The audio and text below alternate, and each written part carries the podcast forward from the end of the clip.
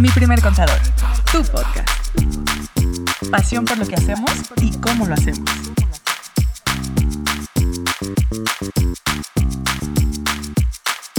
¿Ya? ¿Ya estás grabando? ¿Cómo están? Oigan, qué gusto saludarlos. ¿Cómo han estado? Bienvenidos de nueva cuenta a mi primer contador, tu podcast. Lili, Andrea, ¿cómo están? Contentas de estar aquí otra vez. Bienvenidas, bienvenidos. El que me puede decir a, a quién imité, no, los, este, así, de los que nos estén viendo, nos estén escuchando, el que me diga quién imité, estaría increíble, ¿eh? ¿Ya estás grabando? Me encanta, me encanta. Oigan, pues tenemos un programa perrísimo. Vamos a seguir respondiendo dudas, preguntas. Traemos toda la actitud, todas las ganas. Así que, a ver, ahora que Lili está en medio, mano santa. Lili arranca, Cambiamos de ¿sale? lugar. Acuérdense, recordarles un poquito de qué trata esta dinámica. Aquí hay preguntas que todos nos han compartido en redes sociales, que nos han mandado por Instagram, por TikTok, por Facebook, por todos lados. Y acá Nombres. tenemos el nombre de Lili, Andrea y Diego. Y la idea es sacar una pregunta y quien sea el nombre elegido la tendrá que responder. Y bueno, ya los demás le echamos ahí de nuestra cosecha también, ¿no? Va, Échale. el primer nombre. Andrea. Ah, no, está bien, me encanta, me encanta a mí responder preguntas. Andrea, ok, yo voy a sacar una pregunta O sea, para ti. Una queja que bien, a- bien sin Voy a querer, pero buscar. claro que me encanta. Ah, me encanta. Ah, Esta. Va. Así de que sentí que ibas a sacar ese color, Lili. Lo Fíjate. sentí. Me gustó. El amarillo me gustó. Tuve un feeling ahí. Ah, es que le metimos más color. Yo siento. a más, la siguiente. más, Ah, por más cierto, feeling ¿eh? a nuestras preguntas. Vean. ya sé que. Gracias, Colores equipo. chidos. Ya sé que podemos Es que hay hacer. muchas ya. Colores Para la chidos. siguiente, yo voy a cerrar los ojos y voy a adivinar qué color van a agarrar. Como que siento que le voy a adivinar. No sé por qué. Estaría chida esa Ahí dinámica, va, ¿eh? ahí va. A ver, échale. Para ver Eh, el grado de simbiosis. pon A ver, ya. atención. Está bien, échale, échale, échale. Si antes era asalariado, pero ahora soy inversionista. y- Ah. Chido, ¿eh? Ouch. Pero espera, no terminé. Pero ahora soy inversionista y vivo de mis rendimientos de la bolsa de valores. Bien, ¿eh? Felicidades. Me gusta. Felicidades. ¿En qué régimen debo de estar? Gracias. Ricardo Roa, TikTok. Tu, tu Hola, plataforma Ricardo. favorita. Hola, Ricardo. Qué bueno que utilices TikTok. Oye, Ricardo, qué bueno que inviertas y felicidades por eso, ¿eh? Bien jugado, pero bueno, dale, sí, Andrea. Sí, la neta, qué chido. Este, yo creo que es el sueño de muchos, ¿no? Poder llegar a, a hasta donde estás llegando tú, qué chido. Vivir de, las, vivir de, los la renta. rendimientos, ¿no? De las Ay, rentitas sí, a De gusto. tus rendimientos de... Ah, ¿no se oye? Sí, creo que sí. Ahí ya se ¿Así? Sí, perfecto. ¿Así ya? Ok. Este, pues bueno, el tema del asalariado, pues si ya no tienes un ingreso por parte de un patrón, una nómina, pues ese ya no te aplica y el régimen que te aplicaría sería el de socio o accionista. Este, ¿cuándo aplica? Cuando No, tú formas parte. Dice que ya es inversionista nada más. Por eso, el de asalariado ya no te aplica. No. No, yo no me estaría jugando como inversionista. ¿Pero el de socio accionista? Digo, a ver, Sí, o sea, va en la sí línea de que si está en A ver, una empresa o termina no. tu- tu termina respuesta. y te Ajá. complementamos. Ya no Tú es dale. asalariado, ya no. ya no eres asalariado. Ahora solo es tú vas a inversionista. pagar, cuando tú tienes rendimientos en la bolsa, tú estás obligado a pagar un ISR, que muchas veces te retiene. La misma aplicación, la misma bolsa donde tú estás invirtiendo, te va a dar tus rendimientos ya libres de impuestos. Que tal vez hay está- algo que, que faltaría especificar en la pregunta es en, ¿En qué está invirtiendo, ¿no? Ajá. Pero bueno, vamos asumiendo dice- que está en la aquí bolsa. dice en la bolsa. Ah, entonces es completamente sistema financiero regulado. Y Exacto. eso nos da un caminito así bien natural. Para tú poder invertir en la bolsa, pues tú das también tus datos fiscales y todo esto y te como que te registras en una en una bolsa, en una ¿cómo se llaman estas casas? Casa de Una bolsa. casa de En una, bolsa. en En una un casa sistema de bolsa. financiero, sí. Exacto, que está totalmente regulada. Entonces, los rendimientos que te va a dar cuando tú vendas las acciones, si tuviste tu utilidad por esa venta, te va a retener el impuesto y a ti ya te cae libre. Claro. Eh, Eso sería como el tratamiento fiscal que se le daría a ese ingreso. Y fí- fíjate, te voy a complementar tantito ahí, Andrea. Definitivamente muchos de los impuestos que, que tú ya vas a pagar van a ir de manera anticipada. Es decir, los rendimientos que tú generes eh, te van a generar una retención. Eso tú lo vas a poder ver en tu estado de cuenta. A fin de cuentas, una casa de bolsa es como un banco. Te da tu estado de cuenta, tú puedes checar ahí tus operaciones. ¿Qué datos son súper, súper importantes que sepan? Y sobre todo para complementarte a ti, Ricardo, ¿verdad? Ricardo. Tú vas a reconocer el ingreso cuando tú eh, va- ejecutas la utilidad, cuando realmente la utilidad, el rendimiento de tu inversión se vuelve tangible. Mientras tú no lo transformes en algo tangible, tienes plusvalía o minusvalía.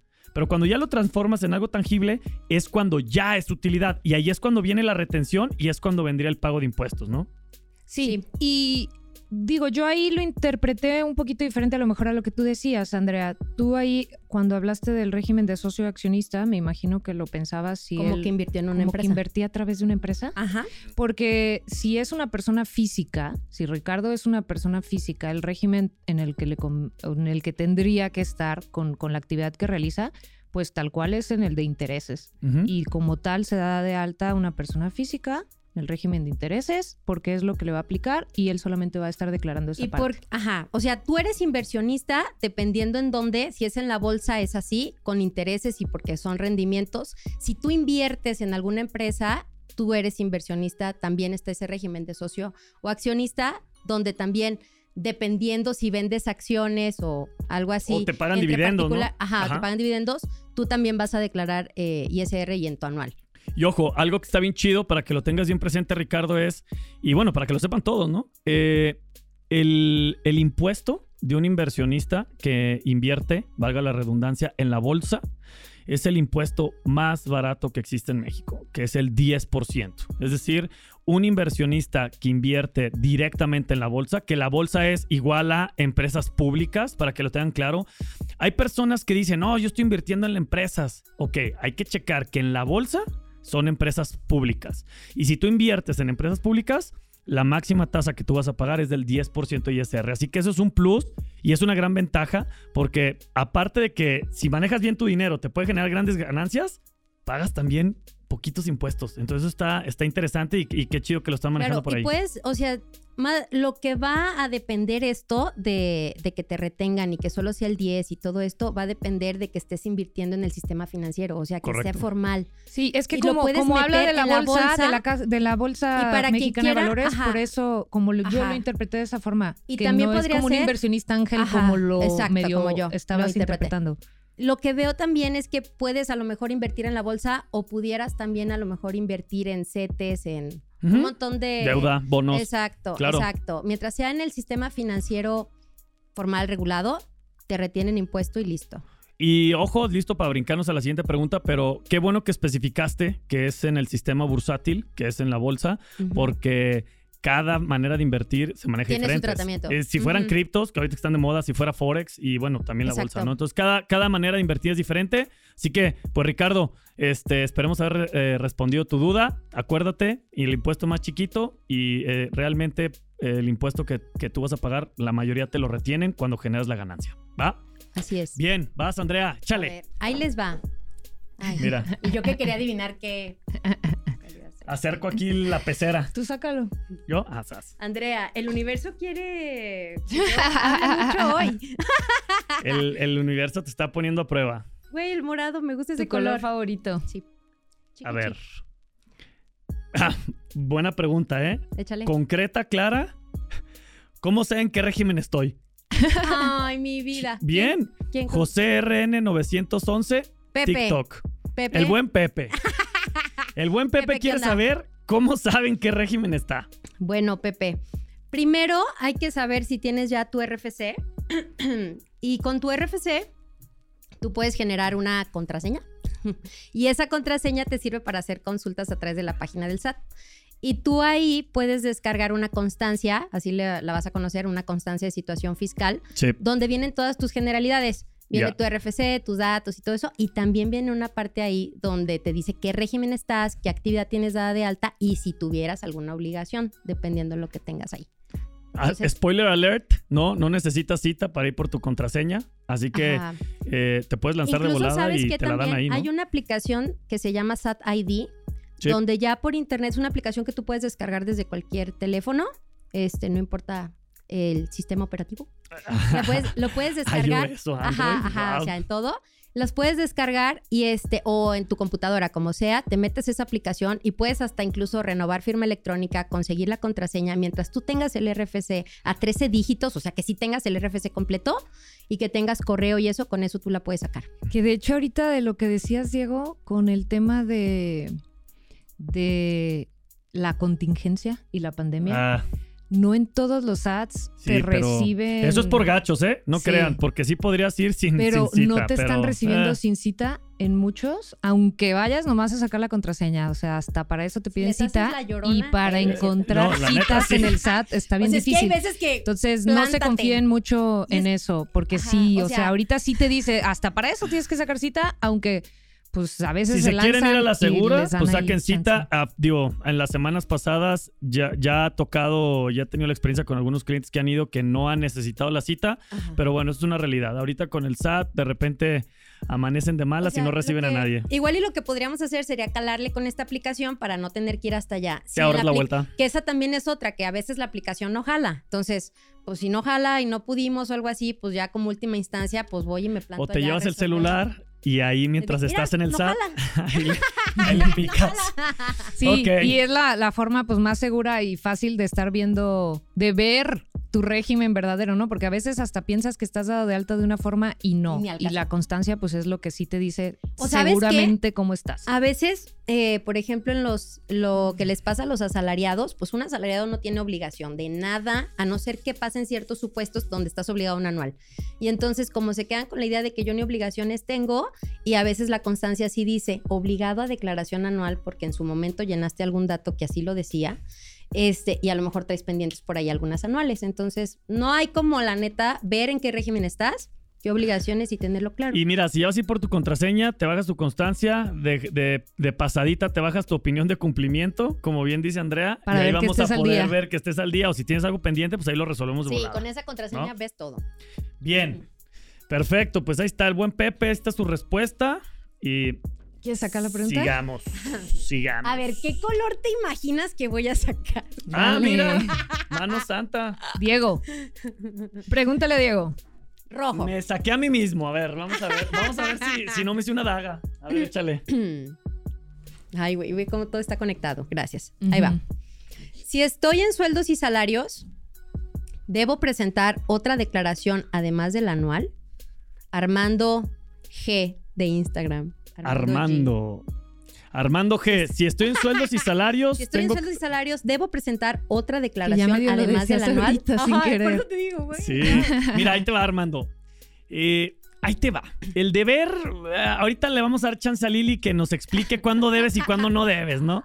Pero te voy a explicar. Realmente tú en sueldos y salarios tienes la posibilidad de ni siquiera tener que declarar al anual. Puede ser hasta opcional. Tienes que cumplir con ciertos requerimientos o ciertas características para verte obligado a tener que presentar tu declaración anual. Por ejemplo, si tuviste dos patrones en el mismo año, si tienes diferentes fuentes de ingreso, eso te va a obligar a que inclusive, aunque seas asalariado, tengas que presentar tu declaración anual eh, obligatoriamente. No vamos a plantearlo en esa línea.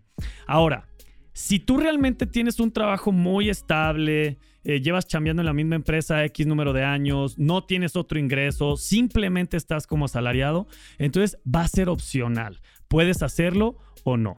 Ahora, ¿cuál es nuestra recomendación? Que esa es la parte importante, ¿no? Hasta la Andrea se ríe. ¿Cuál es la recomendación?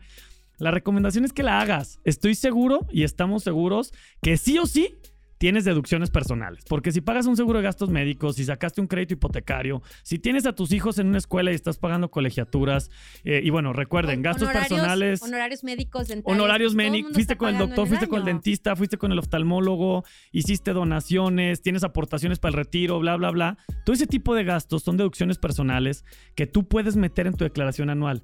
¿Qué pasa si tú optas por hacerla aunque no tengas que hacerla?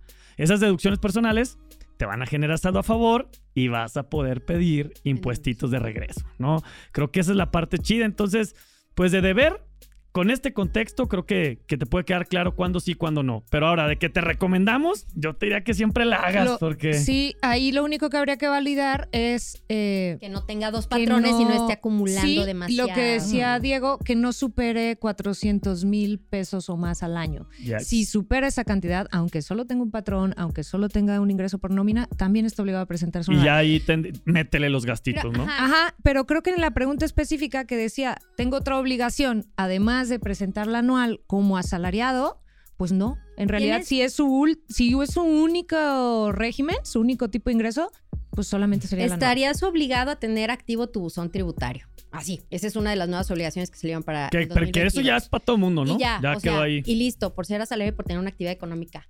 activa. haz de cuenta. Y, va de la mano Como con... Pero no como tip, declaración. no declaraciones, pero pero, no que ya declaración. tengan activo su buzón. O sea, Eso es dentro de las obligaciones que puedes tener, pues Sí. hablamos de obligaciones, tu buzón eh, activo y listo, y tu anual sí te aplica. Ahora, nos vamos entrando en qué escenarios sí estarías obligado a una declaración anual si eres asalariado. Si tienes dos patrones, si dejaste de trabajar al mismo tiempo o que tuviste dos patrones durante En el mismo año, ¿no? en el mismo año, que los tengas simultáneos o con que hubieras tenido dos diferentes en un año. Eh, si dejaste de trabajar en, eh, o sea, si dejaste de tener el régimen de sueldos y salarios antes del 31 de diciembre, es decir, que no fue el año completo también. Si tuviste ingresos por más de 400 mil pesos, si acumulaste ingresos con otro régimen que sí tiene obligación de anual, pues vamos a tener también que informar.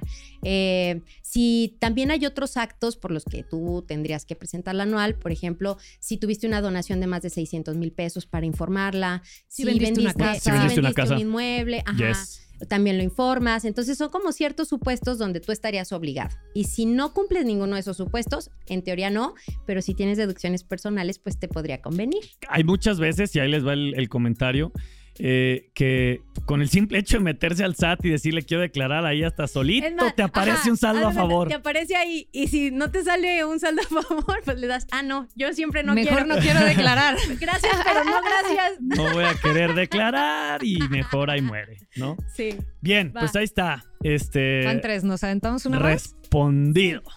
Échale, Sí. sí. ¿Quieres sacarlo?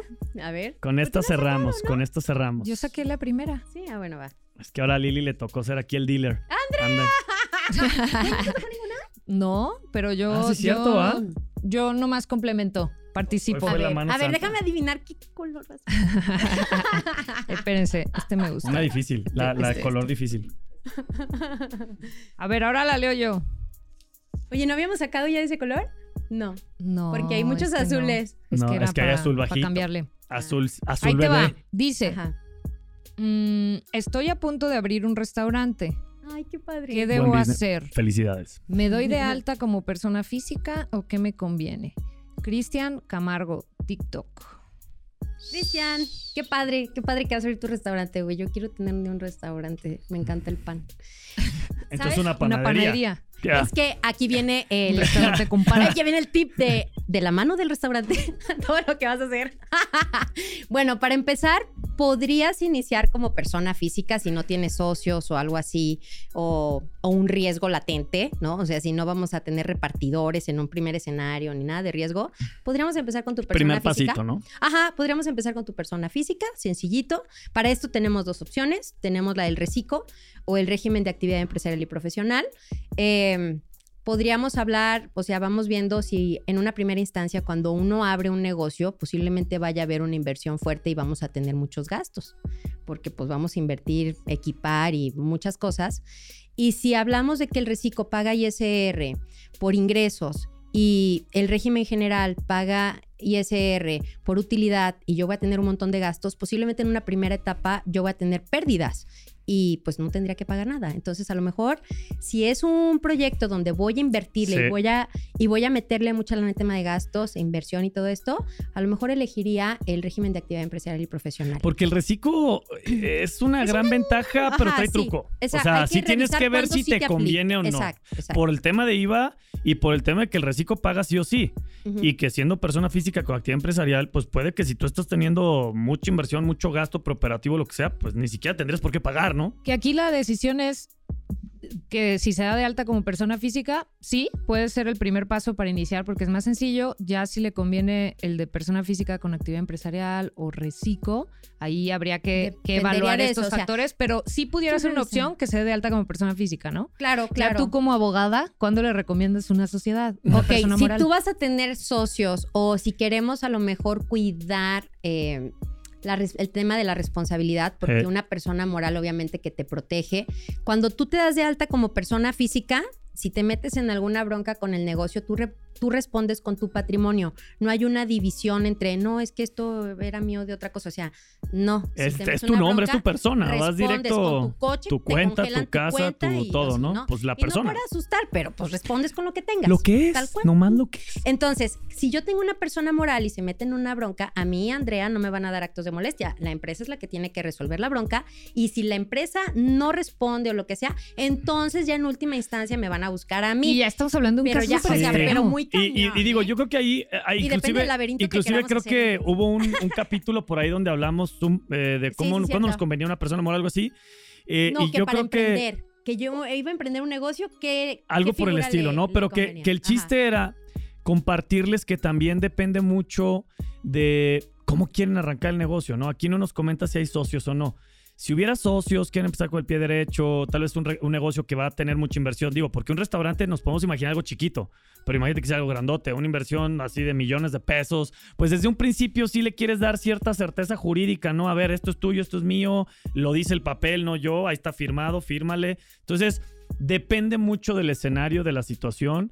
Eh, no es por eh, hacer menos un negocio chiquito o hacer más un negocio grandote. Simplemente es el riesgo, ¿no? No es, no es el mismo riesgo cuando le estás metiendo 20 millones de pesos a un restaurante a cuando tal vez, oye, le voy a meter 50, vamos viendo si jala, agarra un localito y vas arrancando. Entonces, eh, el crecimiento fiscal creo que va de la mano también con el crecimiento del negocio, ¿no? Y con el planteamiento de los objetivos en corto, mediano y largo plazo, pues. Sí. Por eso hablábamos de que en una primera etapa, pues te podría convenir ser persona física y ya después, imaginemos que ya tienes hasta, pues qué sé yo, creció un montón tu Franquicias. y, y, pues un montón de colaboradores y muchos colaboradores también implica alto riesgo, un riesgo de trabajo, un- o sea, muchas cosas y entonces a lo mejor ahí decimos, ¿sabes qué? Ya mejor la moral, porque Sí. ya estamos enfrentándonos ya más retos y eso mejor ya la moral. Entonces podría ser también un escenario.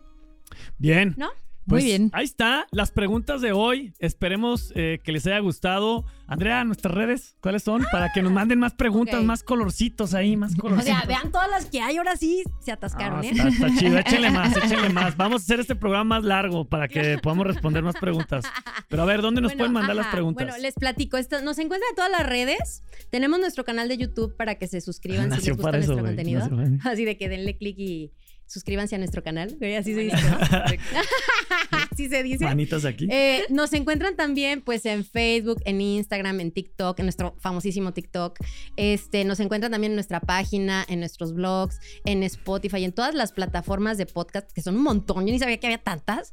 Eh, hay un montón, o sea, en Eh. todas las plataformas nos pueden encontrar. De hecho, por ahí pueden estar preguntar también, ¿no, Gus? Ahí directo en las plataformas donde Sí, están hay los un podcasts. Hay un apartado ahí donde, Donde pueden- dice, ¿quieres trabajar con nosotros o tienes una pregunta? O sea, O nos pueden mandar un correo a pregúntanos arroba miprimercontador.com. Exacto. Entonces, estamos disponibles por todos los medios. Eh, gracias por la confianza y porque siguen mandándonos preguntas. Todavía no hemos podido responderlas todas, pero estamos en este camino para hacerlo. Y creo que ese es el chiste. El chiste es que cuando tengan dudas y preguntas, sepan todos allá afuera que hay un equipo de tres personas y otro equipo acá afuera que está dispuesto a responderles y que no se queden con ninguna duda, que no se queden con ninguna pregunta y sobre todo que puedan tener los elementos para tomar las mejores decisiones. ¿Va? Muy Entonces, Gracias a En sus todas palabras, y a todos. ¿no? El En sus café, vemos palabras. el café, pronto. el café va por ah, nuestra recuerden que el cuenta. café va por nuestra cuenta. Nos vemos pronto. Cuídense mucho. Gracias. abrazo a todos, que estén muy bien. Bye. Bye. Bye. Recuerda seguirnos en Instagram y Facebook.